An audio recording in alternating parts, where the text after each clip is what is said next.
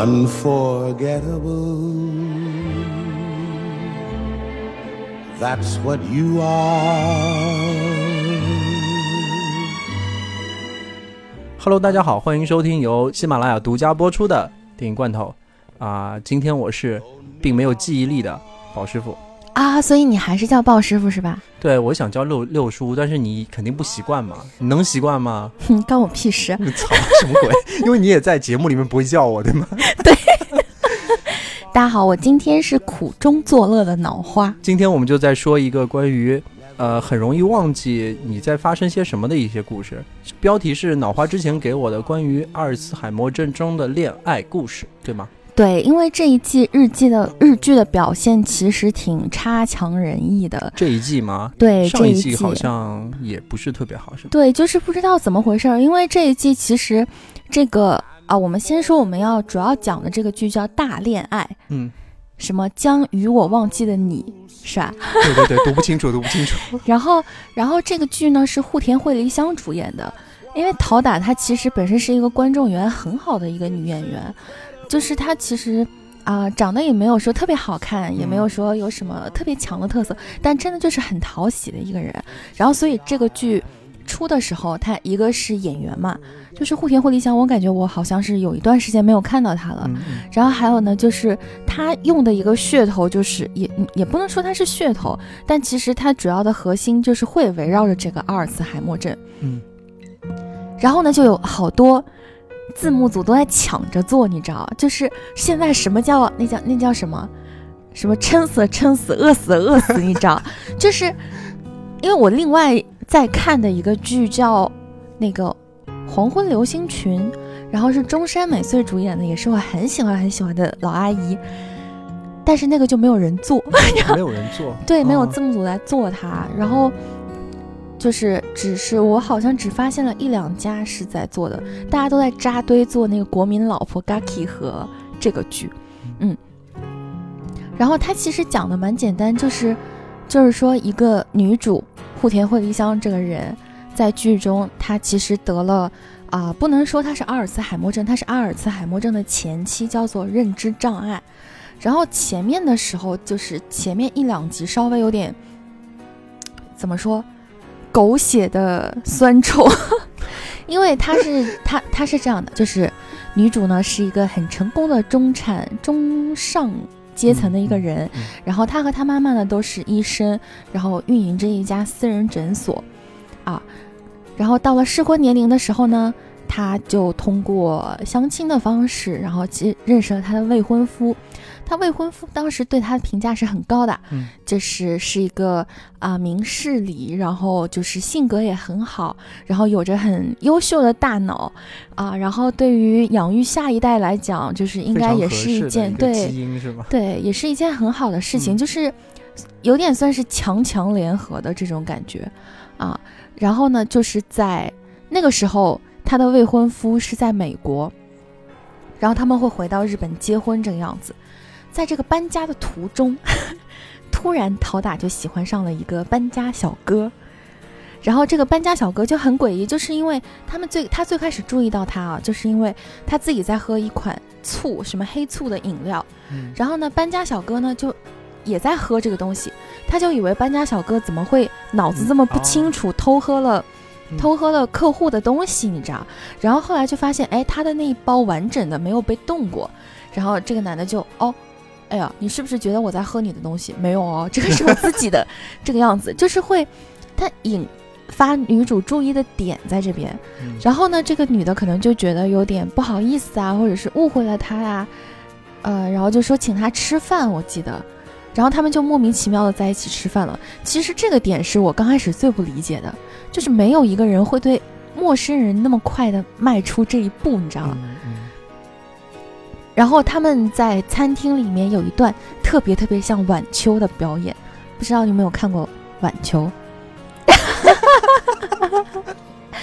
哎呦，好的吧。就是晚秋当中有一段，就是汤唯和玄彬他们两个人在，我忘了是在饭店外面还是在饭店里面，反正就是在观察两个陌生人讲话，但是陌生人讲话的内容我们是听不到的。嗯嗯就是假设的情况是汤唯和玄彬两个人也听不到，但呢，他们就会在那边默默的给他们配音，就是假配音的一个游戏，就说啊，你说你为什么这样对我？然后男生啊，我怎么对你了？你们女人就是这个样子，就是感觉就是在玩一个游戏。对。然后第一集就是给我这种感觉，就是哎，狗血之后马上晚秋的感觉出来了，因为他们就是在。在一个那个像居酒屋一样的小饭店，然后男主在默默的这个样子配给他听，就说啊，店长就是女服务员说啊，店长，我觉得我怀孕了，我怎么办？就是这种，就是呃，看这其实看演员的长相会觉得这个男主，嗯。他适合演一个，比如说衰逼啊，或者是比较邋遢的人啊，或者什么，因为他外貌真的是很不突出。相比我们的男二，就是竟然被退婚的 Tokyo 组合的，哈，就是咦，他也有被退婚的这一天 啊。然后第二集开始，好像我记得是第二集啊，就是默默的有了一些爱情的情愫，是因为这个。女医生，也就是户田惠梨香这个角色，她有一本很喜欢的小说，是有一点点、有一点点黄的那种感觉，就是在什么试探的边缘，就有点像，比如说有很多渡边淳一啊，或者是啊村上春树之前的一些书的一些描写，其实它会有一种这种涉涉及到这种部分的嘛。这个时候，就是你再返回去看那个细节，就是搬家的时候，这个男主其实他在帮他理书柜的时候，就看到了这本书，看到了一本书，然后女主说这本书是我最喜欢的，啊，然后其实就是这个搬家小哥写的。这个搬家小哥呢，他的人设就是一个，嗯，可能初出文坛的时候很惊艳，啊，然后获得了什么什么什么奖，然后就。一炮而红，然后之后马上就沉寂的。其实这种就是这种人设还蛮多的，因为确实有很多那种红极一时，然后销声匿迹的这样的人嘛。嗯嗯，可能也是生活所迫，又没有什么素材，然后就出来做了搬家小哥。其实我之前一直在，就是一直在推荐我那个没脑子的室友，我就觉得他根本就不适合做策划，你知道吗？他就可以白天送外卖啊，然后周末去搬家这个样子就。可以把时间安排的很合理。不是，我觉得他体力可能也是顾不上，你知道吗？他对自己的体力很有信心哦。是吗？他每天早上特别早去跑步，特别早跑步。嗯，早上六点多钟吧，然后还会帮我带早餐回来。哇，那牛逼！那我觉得可能很适合搬家，是不是？对对对。好，然后讲回来，好像讲不回来了。然后渐渐的，两个人就产生了情愫，觉得他们特别适合嘛。特别适合在一起，就是那叫什么灵魂的契合，和那种前面和自己未婚夫条件的这种契合是不一样的。它可能会产生我们 常人无法理解的反应，化学反应或者是什么的。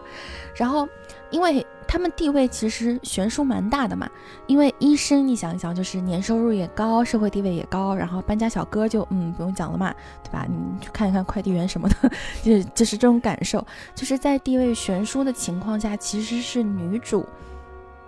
她用了同样的方式，就是前面讲的，假装在给一对人配音，就是两个人在很远的地方讲话，然后她就说，哎，跟那个男主男主说，哎，我们要不要再玩那个游戏啊？什么游戏啊？然后他就开始。配音就是说，啊，我觉得我有点喜欢你呢，然后或者是什么，那等一下结束之后，我能不能去你家？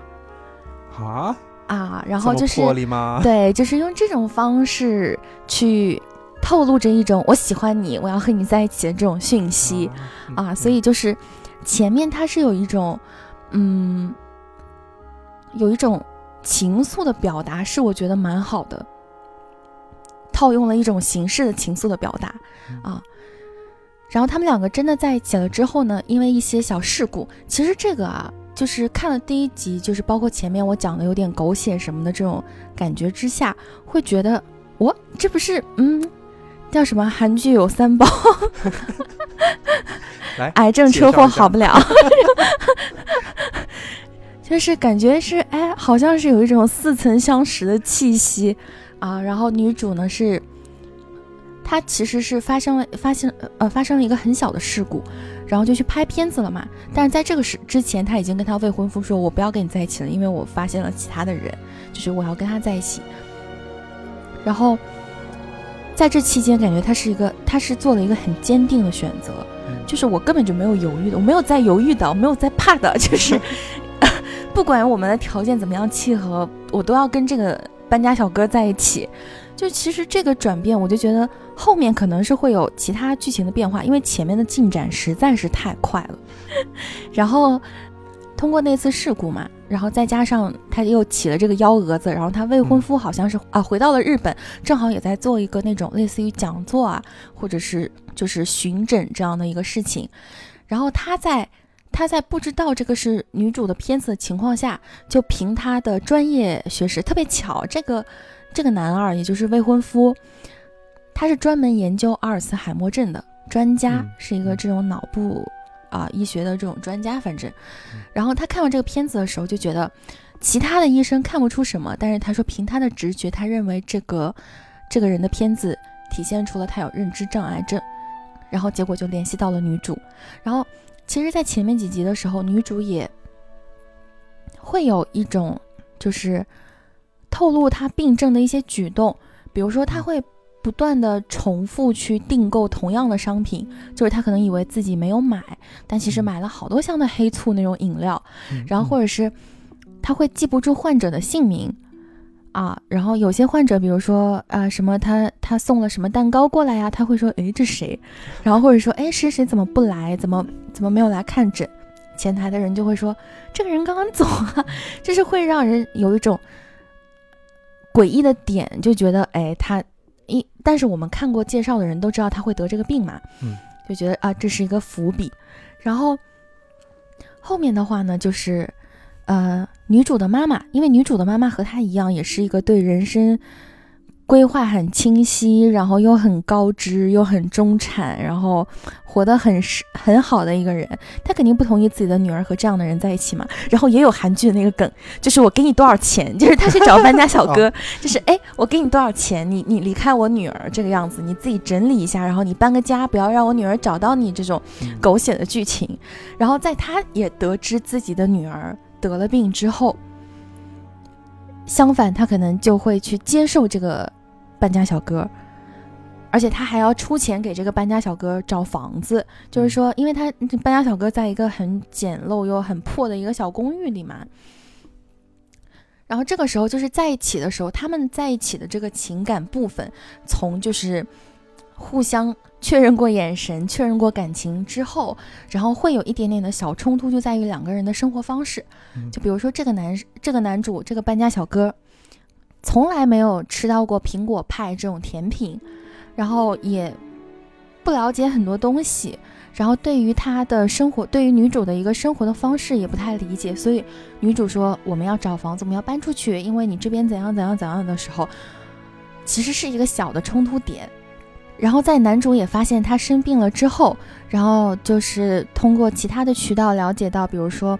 突然换了生存的环境，就比如说女主她之前家本身是一个很豪华的公寓，突然搬到你这个破烂的地方，可能会她对她的病情有影响或者是有刺激，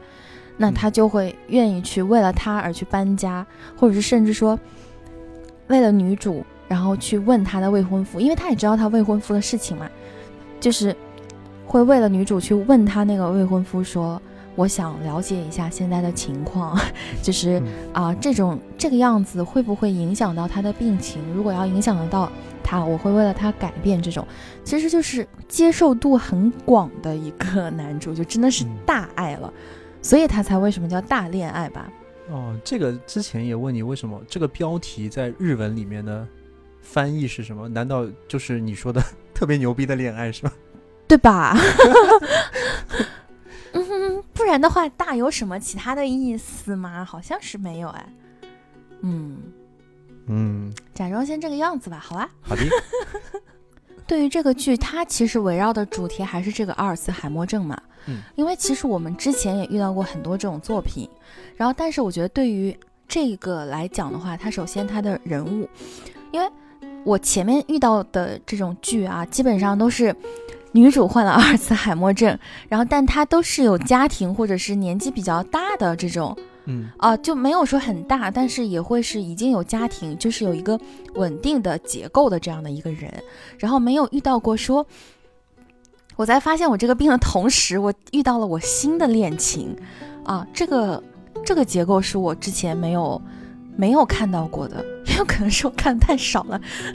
这样啊，然后所以说针对这种举动的时候，就是当女主患病的时候，周围的人是什么样的反应，也是这个剧的一个比较大的一个看点。嗯你就像她未婚夫和特别是她未婚夫的父母，刚开始是一种如释重负的感觉，啊，也不至于到如释重负，但就觉得。哎呀，在正式结婚、办手续、办婚礼之前，发现了他有这个病，真的是太好了，就有这种感觉，你知道，有一种 侥幸，然后又死里逃生的那种感觉。不然的话，其实一般人想到我要一直照顾一个病人，都会觉得是很大的压力嘛。但是这个时候啊、编剧和导演可能为了后面的一个发展，他们都给这个未婚夫留了一个口，留了一个口在哪儿呢？就是第一是先讲，其实之前，呃，男主男女主呃不是，就是他们在订婚之前的一些相亲啊和一些对话的安排上来看，不是说完全没有感情的，相互也是有一点喜欢的，只是没有到灵魂的交集和契合这种高度而已。然后呢，就是在正式两家进行退婚的这个手续和一些谈判的时候，男主其实是能看出他有一点犹豫的。他在犹豫是不是要进行下去，就是一方面又害怕他的病情，一方面又怕遇不到真的这么适合自己的人，所以是给他留了一个口子，然后能够进行后面的剧情的，就不是说完全我放掉了这个爱情线，我只是你的主治医生，不是的。然后这个男主就是我们的那个搬家小哥，他就是比较有特点，他看起来就好像是。说我接受你这个病是以什么样的形式接受呢？不是说我已经做好了万全的准备，就是我已经做好了那种我能预料到你在拿屎糊墙，但是我也爱你的这种决心。嗯它不是以这种沉重的方式去呈现，而是那种阿尔茨海默症哦，也是病啊，对吧？其他人也会生病啊，你说感冒啊，拉个肚子啊，我好像特别喜欢屎，现在发现。就是这种也是病啊，但是你得了阿尔茨海默症又怎样呢？就是一是让自己去宽心，二是让这个女主去宽心，然后后面呢，就是也表现出了他的一种大度，就是两个人跟房屋中介商量好了时间去看房子，就是去搬到一个稍微好一点的公寓里面，然后但是女主完完全全的忘记了这件事情，就是她没有这个印象，根本就。啊、比较戳心的地方就是说，她女主和这个搬家小哥他们两个人早起的时候，然后就有一天就决定，就说我们测试一下吧。就是测试一下我的记忆程度，嗯我到底衰退成了什么样子。然后男主就问了他三个问题，比如说什么你妈妈的旧姓是什么呀？你把我抛在抛弃的那个什么神社的名字是什么呀？这样的。然后女主第一天呢是真的忘记了第三个问题，她不知道答案是什么。然后这个男主就告诉她了。这个时候就是两个演员的表现其实蛮好的，会有一种微妙的变化，就是女主自然会觉得，因为生病的人的立场自然会觉得我答不上来，我就是严重了，对啊，嗯。啊，但是那个男小哥呢，就是还想安慰他，就是平常人也不一定会记得的。我问你昨天吃了什么，你想得起来吗？对对对。平常人也是想不起来的，嗯，然后就是让用这种方式去刻画两个人的一种，就是当下心里的一种想法和一种状态。其实这段还蛮好的，然后就说了一个特别扎心的台词，就是呃第二天的时候，这个女主就说：“哎，你再问我一遍。”结果她三个问题都答对了，然后就是连我们的心也在跟着她，觉得哦，就是啊，好好呀，蛮好呀，蛮好啊这样的。然后女主就说：“当这三个问题我都答不起来的时候，那我们就不要再在一起了。”嗯啊，就是因为她现在毕竟是阿尔茨海默症的前期啊，就是认知障碍的这个阶段，那一直到后面这个阶段，有的人可能发展几年，有的人可能发展十几年或者什么，都是讲不定的。嗯而且呢，他的未婚夫还很牛逼，说他在研制一种手法还是药，就是会让他有可能会停留在认知障碍这个阶段，不会到后面很糟糕的这个样子。嗯就剧里面是这个样子的啊，这样说的。然后，嗯，女主跟他在一起的决定就是说，我想要在我自己有意识、我自己有认知的时候，我跟你愉快的度过这个时间。嗯那后面我自己都不能自理的时候，我也不想要去，比如说不想要去给你添过多的麻烦，那我们就分手。但其实人的感情嘛，对不对？对，并就没有办法像他说的那样就嗯戛然而止。对，就并不是说说切就能切的。对啊，然后我就在想，这个后面的阶段啊，他有可能是会说，嗯，不大可能会说真的这个女的病好了，或者是怎么样的，就是可能会到后面他们两个人的相处模式会有什么样的变化。嗯啊，然后包括周围人对这个女主病情的包容的程度，包括她自己怎么样去接受这种的自己，其实是一个蛮大的发挥的点。然后还有呢，就是她的那个未婚夫，就是继续在接受家里面给她安排的相亲嘛，然后就觉得一个都不如一个，满脑子想的都是女主。这个时候他会不会想，即使是一个生病的女主，我觉得他们也，她也优于我现在相亲见到的这些市面上的人。那我是不是要参与进来，对吧？重新参与进来，啊，这个听起来有点变态啊！就是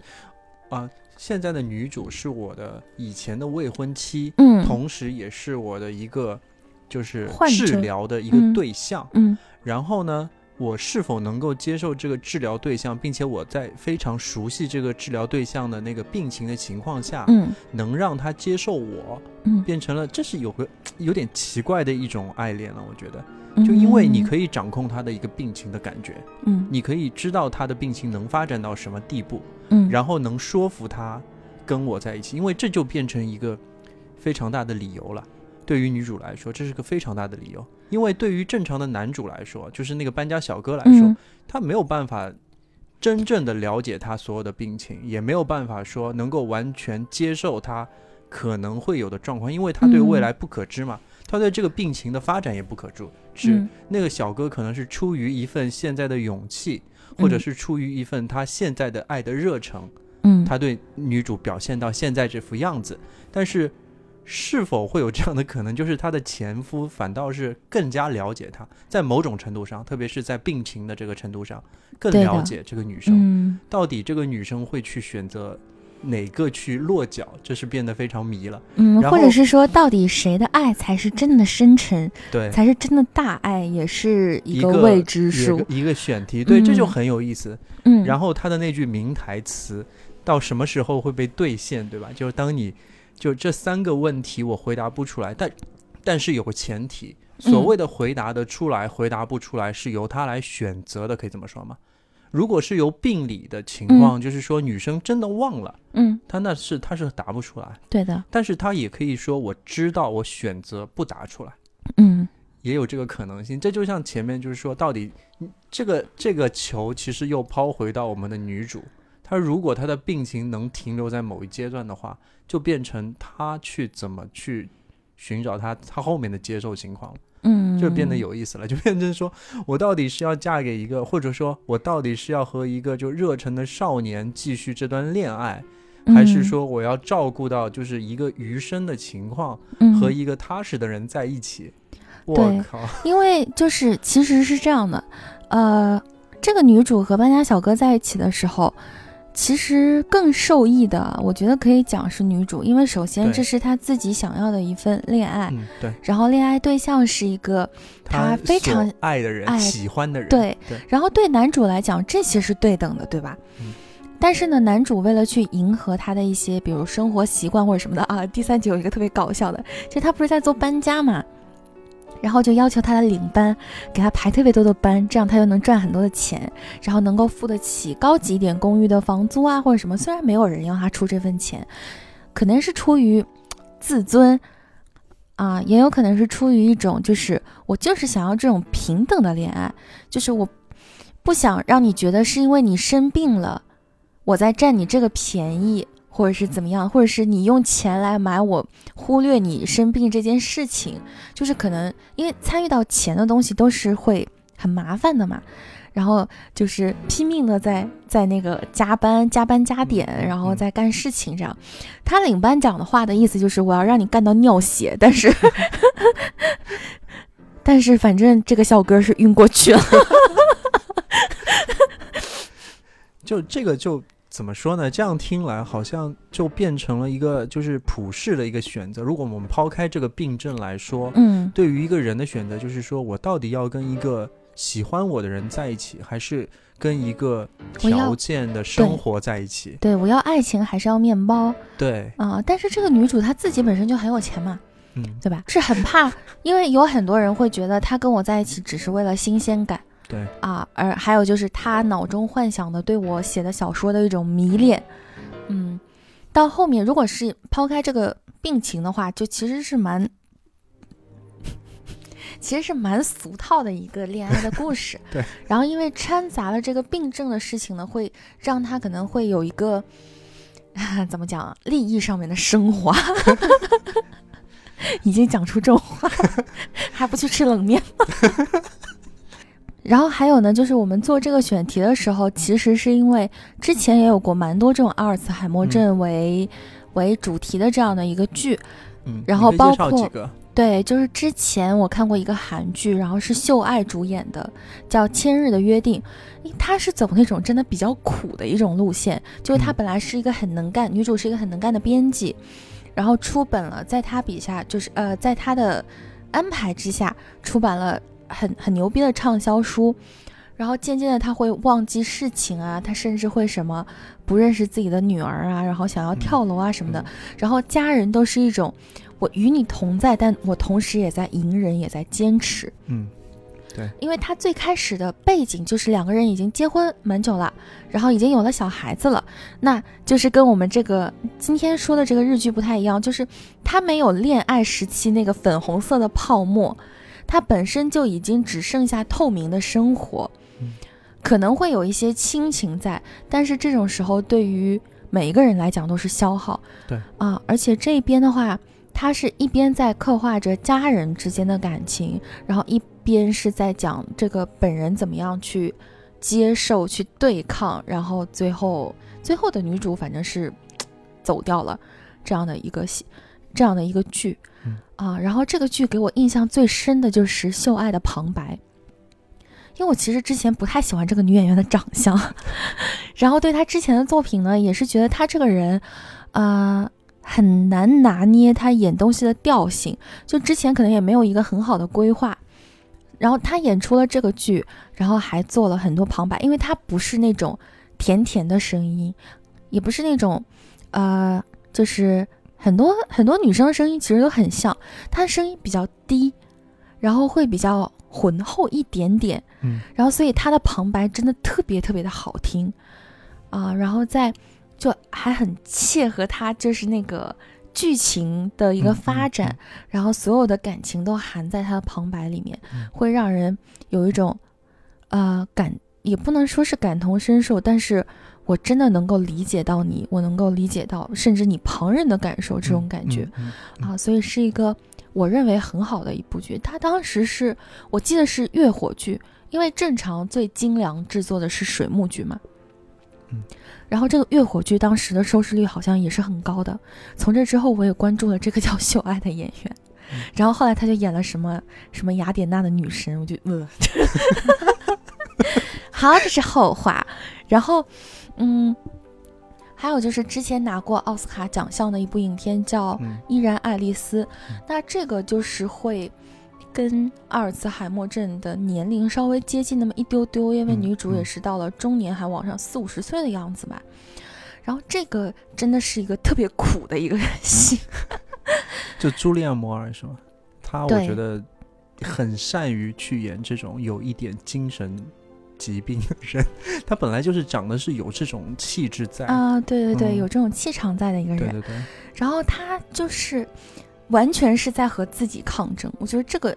基本上他女儿什么这种戏份都是可以半忽略的，嗯就是能够让你知道一个真正生这样病的人是什么样的感受，而且是会让你有一种内心的恐慌的这样的一个剧。因为他在被确诊的时候嘛。他其实给自己录了一段视频，然后就是视频里的他就是会就就是会讲，就说你看一看你现在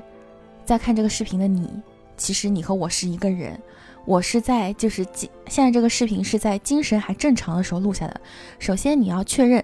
你自己是不是已经做不到了这点这点这点这点这点嗯啊。然后那这种情况下，我你也没有什么生活质量可言，然后呢也没有就是周围的亲人就是包容到你可能也是到了极限。那这个时候你就可以选择去自杀。然后自杀的步骤是这个样子的：step 一二三四。但是到了病入膏肓的这种阶段，你是记不住这些东西的。而且，就是他有一次就是自杀可能要成功的时候，然后结果好像是保姆还是什么人就提前过来，然后他没死成，然后到后面就变成我记不得怎么去自杀，嗯我记不得我怎么样去死，就是我精神正常的那段时间已经支撑不了我做完这件事情，就是求死都不能的这种挣扎，其实是给人带来的震撼很大的，嗯。也会让人有一种由衷的一种 惊悚，就已经是那种超出了所谓的什么敬畏生命和生活这种的境地，而是真的就是对这种病症很深很深刻的一种恐惧。对嗯，然后他的挣扎，还有就是前面的时候，他其实会有很多的措施，就比如说我做一些像数独啊，或者是什么帮助嗯。记忆的一种游戏，然后或者是说，我对于每天做的要做的事情，我都会用日程把它记下来，然后手机会提示你要做什么了，你该做什么了。但这种你所有采用的方法是抵抗不过你的病的嗯，它总会让你的生活有各种疏漏，然后包括就是很多事情会变得很糟糕，嗯然后包括在中后期的时候，因为这种病它其实不是说你要玩屎一直在玩屎的这种，而是你间断间断的会清醒对。这个时候我觉得是人会很痛苦，是就是我我看着我看着满墙的屎，就是我自己在做什么，就是我到底是怎么样的一个人啊？我这样生活下去，我就对自己的那种厌恶的程度可能是很高很高的对。对对，而且，嗯，而且我记得之前那个韩剧《秀爱》的那部剧是，它会刻画很多生理上的症状，就比如说头感到剧痛，因为这个女主我记得她已经是大把大把的在吃止疼药这种东西，嗯啊，然后到后面比如说吞咽会出现一些。困难啊，然后会经常被呛到啊什么的，就是蛮惨的。但是大部分是生理上的，它给你带来的那种其他的触动，主要是在靠旁白啊，然后或者是其他的那种剧情这样的。但是这个依然爱丽丝就是会让你一直觉得她在承受的所有的东西，就是在承受病痛本身和我失去我的记忆，包括我失去我的认知和行动能力上的这种展示。对啊，啊，就是我觉得你描描绘的非常好啊，这怎么那么好呢？天哪，你组织过没有啊？我没记得你在组织这个语言，怎么能描绘的那么好？我可能是为了冷面吧。疯了，就是，哎，还有一个就是介绍的，之前还有一部剧，就是瑞恩高林斯是吧？啊，瑞恩高斯林，嗯，是那个恋恋笔记本吗？恋恋笔记本，嗯对，就是我就在想，这个大恋爱后面会不会有类似这样的一个剧情？就比如说，你已经完全不记得我了，但我可以每次都像刚认识你一样，嗯，去像我们刚认识的时候那样的去接近你。然后呢，我们怎么样去进一步更熟、更了解？嗯然后在今天快结束的时候，我会问你说你愿不愿意和我在一起？然后每一天都是这样的一个重复。对对，啊，就是看起来真的是很甜，但是因为其实这个病症不只是让你忘记这么简单而已，对吧？啊，会让你丧失很多其他的东西。这种情况下，你可能是听不懂人话，或者是你没有办法接收他的信息，你会做出很多很奇怪的举动。啊，这可能是一个最圆满的，它因为它毕竟是那个恋恋恋恋笔记本，它毕竟是一个讲爱情的，它其实的点在于。呃，老爷爷对老奶奶的爱经久不衰，嗯对我对病人的忍耐程度是无限大，这种大来自于爱的支撑，就是他每个作品虽然是有这个病情的这个参与，但是他想立足的点是不一样的嘛。嗯，对对嗯对，然后，所以就是说，嗯，我们刚开始啊，就是你在那个百度这个病症的时候，就觉得真的好像大家都会得这种病。啊，这里其实，嗯。嗯，我其实家里是有这个方面的遗传基因的。我得病的其实是奶奶和外婆，他们都是相继得了阿尔茨海默症，其实就是我们说的老年痴呆症嘛，嗯嗯。并且就是这个病其实是很难去治愈的，是没有办法治的，它只有嗯。可能像你说的停留在某一个阶段，并且试图停留时间长一点，对，而它仍旧能人就会往恶化的那个方向走。嗯。最终，最终我的奶奶其实是因为她从忘记自己是谁，忘记去做一些事情，到忘记了家人，嗯。到忘记了她住的地方，直到最后她忘记了肌肉的运动，她忘记了最后的呼吸，嗯。而就最后是器官衰竭了。她就是她整个身体，她的大由于她大脑的那个退行性的嗯。退化嘛，嗯。所以他忘记了太多事情，最终就没有办法支撑他去继续这个生命去活下去。所以他去世的时候人是非常非常干瘦的，嗯，因为那个时候很多的肌肉的一些记忆啊，有些就是自动的那些肌肉，比如说你的呼吸器官，比如说你的心脏，比如说你的就是排泄器嗯。器官，那些都是自动的，他都忘记了，他无法运行下。嗯。然后我的外婆也是的，其实，呃，在这一大段时间内，有十几二十年的时间内，所有的家人，所有的方式，我们都去尝试过。所以在你所说的那，就是前面所说的几个剧中的一些东西，我们都能，我都非常能够体会。就特别是就大家人对他的那个爱，每天去跟他聊天，每天天去和他重新认识一次，嗯特别是像我妈就会对我外婆说：“哎，你看我是谁啊？我啊，对吧？嗯然后你还记得我们这几个姐妹吗？嗯，就什么时候我们在什么，就像你所说的那个故事一样的，会反复去提醒她，好像要和她重新认识一次一样。嗯那我作为她的孙子，或者是呃，都会和她一起去玩，嗯就是也是想让他和我重新认识的一个过程。嗯这个其实是落点是落在我们身上的，啊我们的爱想去施予给他。呃，这些都经历过之后，我是觉得最恐怖的还是就像朱莉亚·摩尔这个，因为它不仅是病本身，它有的时候能够跳出这个病，而让你体会到一些你现在生活所体会到的那些东西。像我现在就是这样问题，一是我是记忆力也是非常不好，然后这个就有点像说，我开始忘记我以前的角色，这个社会让我变得退行，就是说嗯，它是一个中年焦虑的一个非常非常大的一个量化的表现。就中嗯年焦虑的话，其实就是，哎，以前这个世界是关注我的，我是关注我自己的，我是嗯。很敏感的，说我应该怎么去活下去，我应该去怎么规划我的生活，而就像得了这个阿尔茨海默症一样，随着我的年龄上升，大家这个时代不是我的时代了，嗯，我被时代所忘记了，其实是一个，我也没有办法记住我要做些什么事哎，情。了，其实这是很可怕的。嗯嗯嗯，其实比较像是一个我从对自己有一个清晰的认知和规划，然后一直到没有自我认知，或者是自我认知很迷茫的这样的一嗯。个状态。对对对，啊、其实因为我在之前看这个千日的约定的时候，我本身以为，因为很多病不只是老年痴呆，其实常年患病的人都会伴随着，比如说像抑郁症啊、躁郁症啊，或者是很多这种啊、心理上的，然后一直嗯到后面可能会干扰到一些，比如说免疫系统上面的病症。所以我最开始会认为它是整个免疫系统瘫痪之后，然后可能人会走掉或者是怎么样的，嗯，然后嗯，因为我们常人啊，就是在我们自己有行动力的情况下，其实都没有办法去促使自己做什么样的事情。对对，就是你对你自己的推动力本身就是有限的，然后在你自己又知道我得了这种病，我更他妈就是 控制不了我自己的时候，就真的会很难受。他的这种难受，我觉得是怎么讲？经历过寻找自我和人生迷茫的人，其实是能够稍微理解一点的吧。对对，我们现在已经就是所有人会陷入到一个很很怪的一个怪圈里面，就是说我们可能会有各种各样的技巧去讨好这个、讨好那个、讨好女朋友啊、讨好客户啊、讨好什么的。然后，但是你在在这种意识清醒的情况下，没有人我觉得他能够讲得出我能讨好我自己，应该很少，对不对？那可能有些真的神经很大条的人就会觉得我自己对我自己的控制能力牛逼，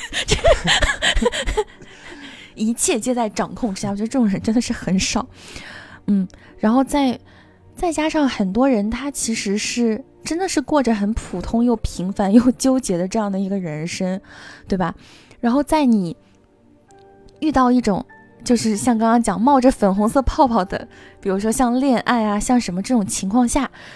你又失去了自我认知、自我掌控的能力，其实是一个很 沉重的一个打击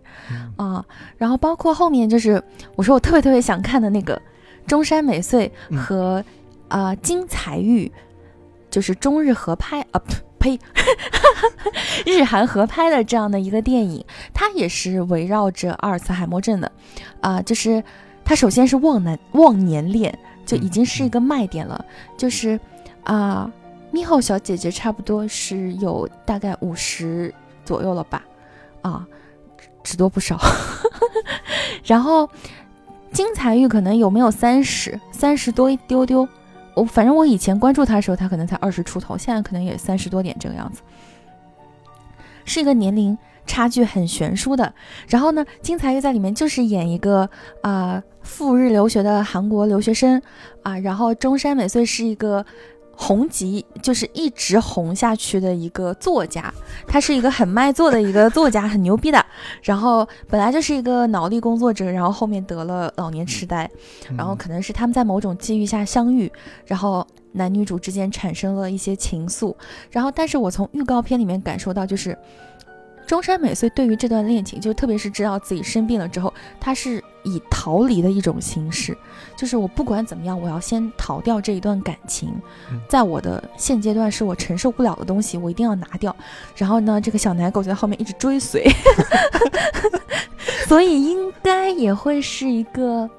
狗血凄美，然后又狗血凄美，还让你看不出看点到底在哪里的这样的一个，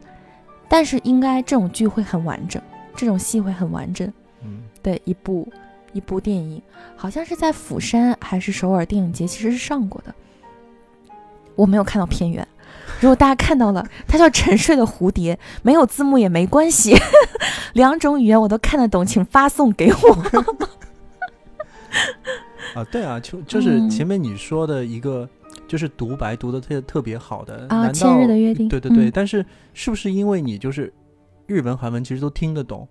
还会特别能够听到他语调中的那种感情啊，可能是。啊，应该是的，我觉得，因为有的时候就是我们听英文，如果不是母语，或者说你对他非常不熟悉的话，嗯，可能也最多是能够感受到他的磁性啊，或者是一点点情绪，但是某些在重音上的技巧，你就没有办法像你体会的那么感同身受，我觉得。啊，有可能，嗯。嗯。行，所以说多学一种语言，对于多见世界还是有好处的。对，就是多理 理解一个世界，对吧？嗯，对。然后我觉得这这个整个录下来，感觉就是前面介绍剧情的，你可以回去先剪吧剪吧，然后中间剪一剪可以用的，然后结尾呢，就是可以简单的说一下最近在档的日剧，我真的很失望。啊，请开始你的表演。第一就是。这就开始。可以。米仓凉子的这一部日剧，因为他之前不是一直在演 Doctor X 系列嘛，然后收视也很好，然后剧情也很好啊，什么都很好，就是看久了会有点厌，是真的。然后他主演的这部，他演一个被吊销执照的一个律师，然后在后面做参谋，去指引一帮菜鸟和一堆智障，然后再打官司这样的一个故事，就是高开低走的很明显。真的是一个食之无味，弃之可惜，冗长又没有什么亮点的这样的一个剧。它虽然收视还很好，我也不知道为什么，I don't know why。啊，然后，然后就是国民老婆新垣结衣的这一部《无法成为野兽的我们》，第一集真的蛮好看，第一集吓得我都不敢去上班了。第一集新垣结衣就特别惨，就是面对爱指挥、爱下命令，然后又不管。其他就赏罚不分明的这样的一个上司，然后和所有的做不了事情的小朋友，中间所有事情都要你一个人做，就是能者多劳。这种情况下还要被骂，就是什么你没有教育好什么新人啊，你没有怎么怎么怎么样啊，你到底想不想做了？然后，然后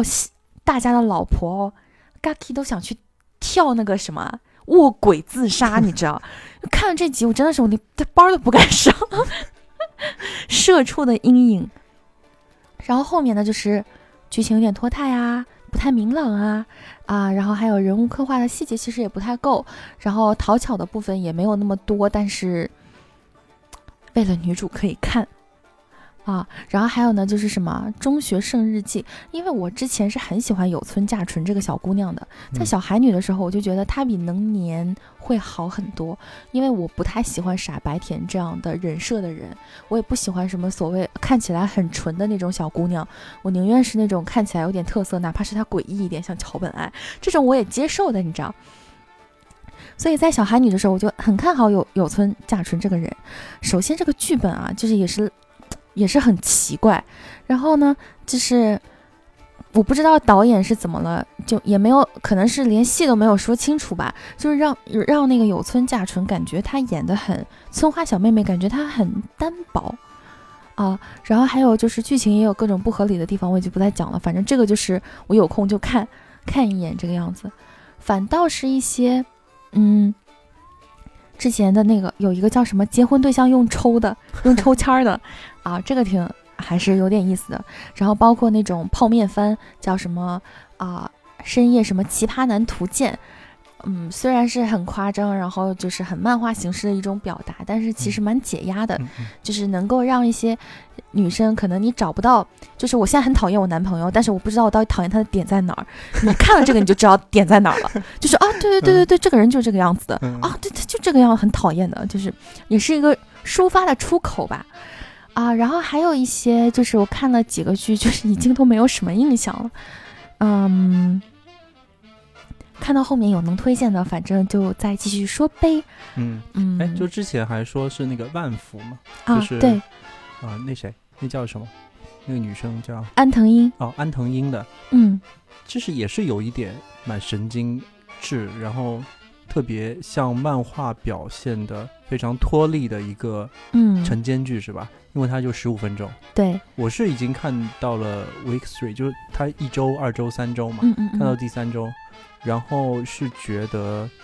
还是挺有意思的，反正挺有意思的。对，因为晨间剧其实都蛮吸引人看下去的，而且近几年的晨间剧质量都很好，包括之前我说的那个小海女啊，花子与安妮呀，然后还有那个通天阁夫妇当中的杏演的那个叫什么来着？多谢款待，就是其实都很好看。晨间剧就是它有自己的一个特色在，哎啊，行，那要不然就下次你就一是给我说一下晨间剧的特色都是如何。然后等你看完了那个万福，我们也可以说一期这个。嗯，哎，其实这个真的很抱歉，就是万福一定要讲，因为其实之前字幕组是很犹豫的，因为这个片子其实它会演很长，它会演一百多集，可能啊，就是每集十五分钟嘛，但其实也是。也是不多的，但是呢，要实时更新的这个量其实蛮大的。之前就有字幕组在微博上想看，说到底有多少人会支持这部剧？我是真的支持的，因为这个里面有我很喜欢的内田有纪，然后还有松下电器，我也很喜欢。然后，嗯，整个剧的这个主题我也很喜欢，但是错就错在我不应该上班啊！话就说在这边。行，我下载了，等会儿就拷给你。行吧？那这一期就到这儿啊！这一期就祝大家都能记得住昨天吃的是什么？吃什么呢？啊，然后呢，还有就是，嗯，珍惜当下，珍惜当下，珍惜当下，珍惜没有生病的自己，珍惜一个啊这样健康的一个一个什么生存状态吧？我觉得。行，那就怎么样？去吃冷面吧。好，好，走。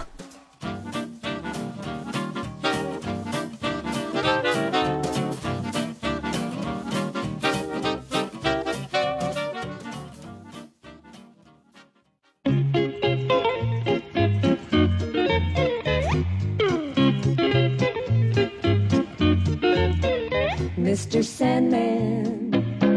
bring me a dream. Make him the cutest that I've ever seen. 前面你说的哪儿啊？就是整天整天在家雇佣也没有那么开心，是吧？对，就是没有我想象的那么开心。嗯然后呢，就觉得，嗯，因为我这个人平常就是会把所有的事情都分成那种关你屁事和关我屁事，之后就没有我自己的事情了，你知道吧？就是因为本身就是那种就是啊，什什么鸡巴玩意儿都不是个事儿这种嗯，这种人。对啊对啊对，对，然后，然后就觉得，哎呀，想找寻点快乐好像很难的样子嘛。能就就是因为就是那个平时如果也是躺着的话，就周末躺着也就躺着了，对吧？嗯，如果平时就还有点什么就是被压迫的事情干，周六周周日会特别开心，能这么理解？对，因为就是看那个朋友圈，有很多人都是周一到周五可能嗯没什么消息，然后周周六周日啊，或者他有的时候说我调休了一天，然后就开心的都能飞起来的那种，就觉得我操，这种开心到底是什么开心？就你你在躺着的时候就很难体验到，嗯，所以最终还觉得还是要去。对啊，就好比那个我天天在家里面喝酒，但也只是喝酒而已嘛。嗯嗯但因为日本人或者是其他地方的人，就是就会讲说，工作之后的一杯啤酒是最好喝的。嗯虽然我目前没有这种感受，但是啊，但是我我不是上周去看了张艾嘉的话剧嘛，啊然后不是捡了一张别人的剩剩下的票嘛，就是那个人的朋友没有来，然后在豆瓣上面说，那个那个那个出一张票这样的，然后他想确认我是不是黄牛，然后还加了我微信，然后我就跟他讲，我说如果我要是 如果我要是黄牛，你就砍死我，下了这样的毒誓，然后他说他说哦，那你快点出来吧，因为马上就要开演了，其实，嗯。然后我就飞奔的过去，我也不知道是因为能见到张姐的这种喜悦，还是就是哎周末突然有了一件这么有意义的事情的喜悦，已经有点分不清了，但是就觉得很高兴。然后就是在看那个舞台剧的时候，就是张姐一出来，我就觉得啊，好像其实张姐才能带给我快乐。什么鬼？你怎么被你拉到这里了？真是。哎我就是想撑一撑时间，我们就下去吃冷面。什么鬼？哎，怪不得你前阵子老是要叫我录音，什么鬼？以前好像没出现过这样的情况。没有，我只是就我只是确认你有没有东西要要要录嘛。对我其实那个时候也是，就就有点有点，就是我现在很 confused，是不是这个？就像你前面说的，大家还有没有觉得我们电台还在继续嘛？这个其实也不重要，现在想一想。对，这个重要不重要是一回事嘛，但是自己怎么 嗯想其实很重要。这件事情就会变得很离奇，因为首先就是喜马拉雅他们这个全员撤退中，就是所有我以前认识的在喜马拉雅就支持过我们的那些，比如说像小青龙也好啊，就是那个嗯西帕哥那种以前的主编，他们都已经是自己。自己都辞职了，在家，我每天看到他们的更新都是我已经在豆瓣写作坚持了第几天，你知道吗？就这个样子，有的是在自己写自己的作品，有的是嗯就是没有在就没有在上班，也没有在嗯已经没有在喜马拉雅了。而喜马拉雅以前我们不是有个群嘛，嗯是那个就是主播的那个主播的群，嗯。然后以前其实还是蛮热闹的，大家会说这个片子我也做了，我谁也做了，哪个电台也做了，我们看得到那些我们熟悉的电台，比如说黑水公园啊、孔老师他们都会都会交流的。然后呢，嗯现在就属于一个死群，你知道吗？就是就没有人说话的。然后因为以前还有人就是会那个依然就一个小姐姐嘛，一嗯一直会说我们这次这个周有一个什么任务，大家谁愿意接，然后会去做。但现在就完全没有这种气氛，就是你突然之间会觉得就是那种所谓的就是没有人看好这件事情。就算像喜马拉雅这样的大的平台都不看好这个板块了，你知道，这个板块已经就基本上就是并到了那个互娱嘛。对，因为对于嗯。产品来讲，或者是对于产品经理来讲，它可能嗯。就是不同的子产品，就是它不同的区块，嗯，它会有自己的，比如说 KPI 啊，各种各样的事情。对对对，那这边做的不好，就是做的不好嘛，也没有什么可讲的。是呀，但是出于我们这种不是要赚钱的这种这种破逼电台来讲，我觉得最主要的可能还是我们自己没有了一个，就是没有了一个驱动力，是不是？这个驱动力，其实老房好像一直在，他就特别牛逼，啊，老他很师会说厉害的，就跟嗯我说、啊，那哎，你这周怎么还没准备啊？那下一周我们来说一个新的一个坑，我要说电影音乐了，我要说什么？他是真的有这样的一个驱动力在做，嗯但是我因为有的时候会觉得，哎，就是大哥们都已经去他妈豆瓣写作了，那我怎么办？能坚持写作的人也很了不起。是，然后就变得就是有些有些漫不经心，可以这么说。但是嗯但是就像我前面在跟你说啊，就是说，如果我们要真的是成为一个自媒体，这样运营下去的话，肯定现在这个状态还是不对的。就是奔着是成为一个自媒体的话，它的更新量也好啊，它的我们应该是奔着一个自杀的媒体，不是自媒体，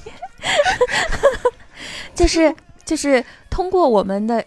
一些日常，或者是通过看到我们这个逼样，就会知道啊、什么没工作的人是怎么死的，没钱的人是怎么死的，还有还有什么就是没有理想的人活着到底是怎样。我们可能会被抓到这种的典型，然后那叫什么？就是拿我们去示众，然后告诉大家，大家都要努力工作、努力生活哦。这样，啊，对，我觉得是是应该这样。就是 经历了这么久之后，我还是觉得，好像在上海或者是在一线城市或者是大城市吧，这样的嗯地方，你还是需要活得有点梦想，然后是用真正的用卖力气，去用时间去换了金钱，再用金钱去换一些你平时喜欢的东西。这哦问题就在这，问题就在于我没有喜欢的东西，我没有办法对，换，你知道就是？我也是这样的一个问题，所以我就是周六周天在那边翻土种花，你知道吗？是这样的，这这不是一个大城市里面一个就是所谓的中产或者说精英阶级需要的一个精神，所以我是很不入流的一个状态。那在这个城市里，你要去存活到，我就觉得就是前面那种的，你用时间和你的学识换金币，换了金币去消费，消费那些你喜欢的东西，这个可能才是现在所谓正常的城市精神。就是大家想要投奔一线城市的一个真谛吧。对对对，如果你缺失这些东西的话，很难了，你知道吗？就是我也不知道我这样的人为什么要出来上班，到现在我都大哥，你家你家族企业的咸菜厂在支撑你啊！你这个样子就没有办法聊天了。这这不是，这不是，都我们是属于那种，我觉得是可能就是属于那种你这样的话物，质欲比较低，或者说，我跟你讲，你刚刚那句话一定不能剪去，这样的话会有人啪把手机摔掉。就是我，就是你们一帮没有生活压力、没有上有老下有小的这种状态的人，然后在这边天天跟我们讲讲这些，就没有啊，我就盘点了一下，的确是，我和你很可能都有这样的一个问题，你比我可能稍微再富有一点，嗯，我只是脸皮比你厚一点，啊，就是我还还在说，哎呀，我没钱啊，那个，但我觉得啊就是说我们当中就看起来最不积极，但是对生活最积极的，你知道是谁吗？就是老房，你知道吗？他每次到我家来录个音。他都要带一个新新的小玩意儿是吧？绝对啊，就是我上次看他眼镜也很酷，笑死我！就是他上周来录音的时候带了个新的，呃，新买了一个三星的 Note Notebook，、然后还带了一个什么，就是一个 Logic 的那个逻辑的一个键盘，哦，它的那个小的那个 Pad 可以插在他的键盘上，形成一个主体。然后再上周的时候带了一个就是。一个笔记本，就是一个笔记本，他直接在那个 Pad 上写那个草稿，啊就直接能是夏普的吗？不知道，直接能输入。但是它这些东西呢，基本上全部是在闲鱼就是二手就交换过来的。嗯，它就是每周，要不然就会有一件新的我见见没见过的衣服，要不然嗯反正就是每次来都有一个小的玩意儿在那边对，暗而且它搓搓的拿出来。哎，而且它的它总会有一个配饰是个亮点，它不会嗯像我经常会问你，我穿睡衣能去你们家吗？这种就是不换衣服不洗脸能出门吗？就是我问我所有的朋友都是一样的套路，就比如说，哎，我们今天去吃什么什么吧？我说第一不洗脸能出能去吗？就是穿睡衣能让我进去吗？就是我我从来没阻止过你，对吧？对，因为我也老穿成那样，对吧？然后还有最最震让我震惊就是说，去年大概这个时候你知道吧？就是那边嗯那个大的 shopping mall 是什么爱琴海还是什么？啊，爱琴海或者是万象城，啊，万象城，对的嗯，刚刚开如此华美一个万象城，你穿了件睡衣，大哥，你知道吗？什么玩意儿，真是受不了。这是我进去的时候，因为我们在外面的时候很暗嘛，对对对，然后就是反正随便吃了个饭，然后就往家走，然后进去之后，哇，就是地下的那个大理石锃亮，你知道吗？然后然后光也打得很足，然后我旁边都是鲜花簇拥着，然后一个穿着成套睡衣的 我，真的是成套睡衣，而且是特别睡衣的那种睡衣。而且我记得那天其实比今天还冷，你知道吗？我就一直在在想，大姐，你你你穿睡衣是挺性格，但冷吗？你还真不冷是吗？那叫什么？作为一个东北人，哦，我要是说我怕冷，我是不是有点太丢人了？哎而且还那天还一天到晚说，哎哎，我们去看一下溜真冰。天哪，你睡睡衣刘真冰，我天！对啊，然后我最近因为最近天变冷了嘛，嗯，然后我就一直在邀请我的傻逼室友，我说，哎，我们吃个雪冰吧，我们吃个雪冰吧，我自己吃不掉。然后他就不吃不吃不吃，就是装作一副很养生的样子。然后最近呢，因为天开始变冷了嘛，整个冰箱又都是我自己一个人的，我就很高兴，哎，我们怎么超开心。嗯，反正之前扯扯了那么多，那这一期是不是到这里就结束？天！啊！你想吃冷面还是想吃炖鱼？我也有一个新的小玩意儿，你看，什么东西？场刊。场刊？就上次你这些书都还有有看完吗？是吗？有呀，我看书是没有什么痕迹的，就是不会把书搞得很，啊，就是被折过或者是被看过的那个，嗯。那很适合咸鱼卖掉。欢迎大家去多抓鱼买我的破烂书，我等一下扫个码把它们都放进去。